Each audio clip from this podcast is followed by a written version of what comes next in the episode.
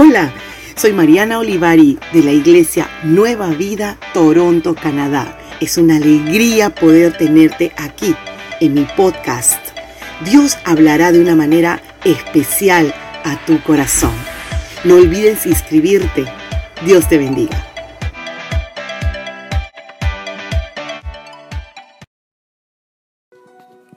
¿Cómo estás? Dios te bendiga aquí. Nuevamente saludándote de la pastora Mariana. Y ahora te voy a leer Proverbios 16 del 1 al 3 en esta semana de los Proverbios. El hombre propone y Dios dispone. A cada uno le parece correcto su proceder, pero el Señor juzga los motivos. Pon en manos del Señor todas tus obras y tus proyectos se cumplirán. Qué precioso este proverbio y este pensamiento. La palabra dice, el hombre propone, pero realmente el que dispone es el Señor. Y es interesante porque es el Señor quien ve todas las intenciones de nuestros corazones, todo lo que hagamos y desde dónde nace la motivación de lo que hacemos.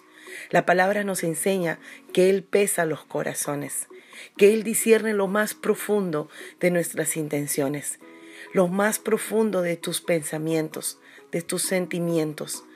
Y dice, a cada uno le parece correcto su proceder, pero el Señor juzga los motivos.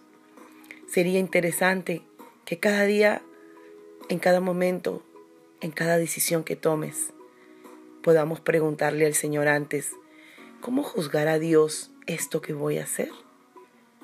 Es muy importante ponernos a pensar si eso está en el pensamiento de Dios y si está en la voluntad de Dios.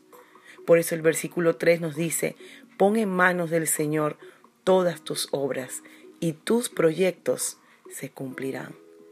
Cuando ponemos en manos, en, en manos del Señor todas nuestras obras, todos nuestros planes, y le decimos, Señor, realmente eres mi Señor.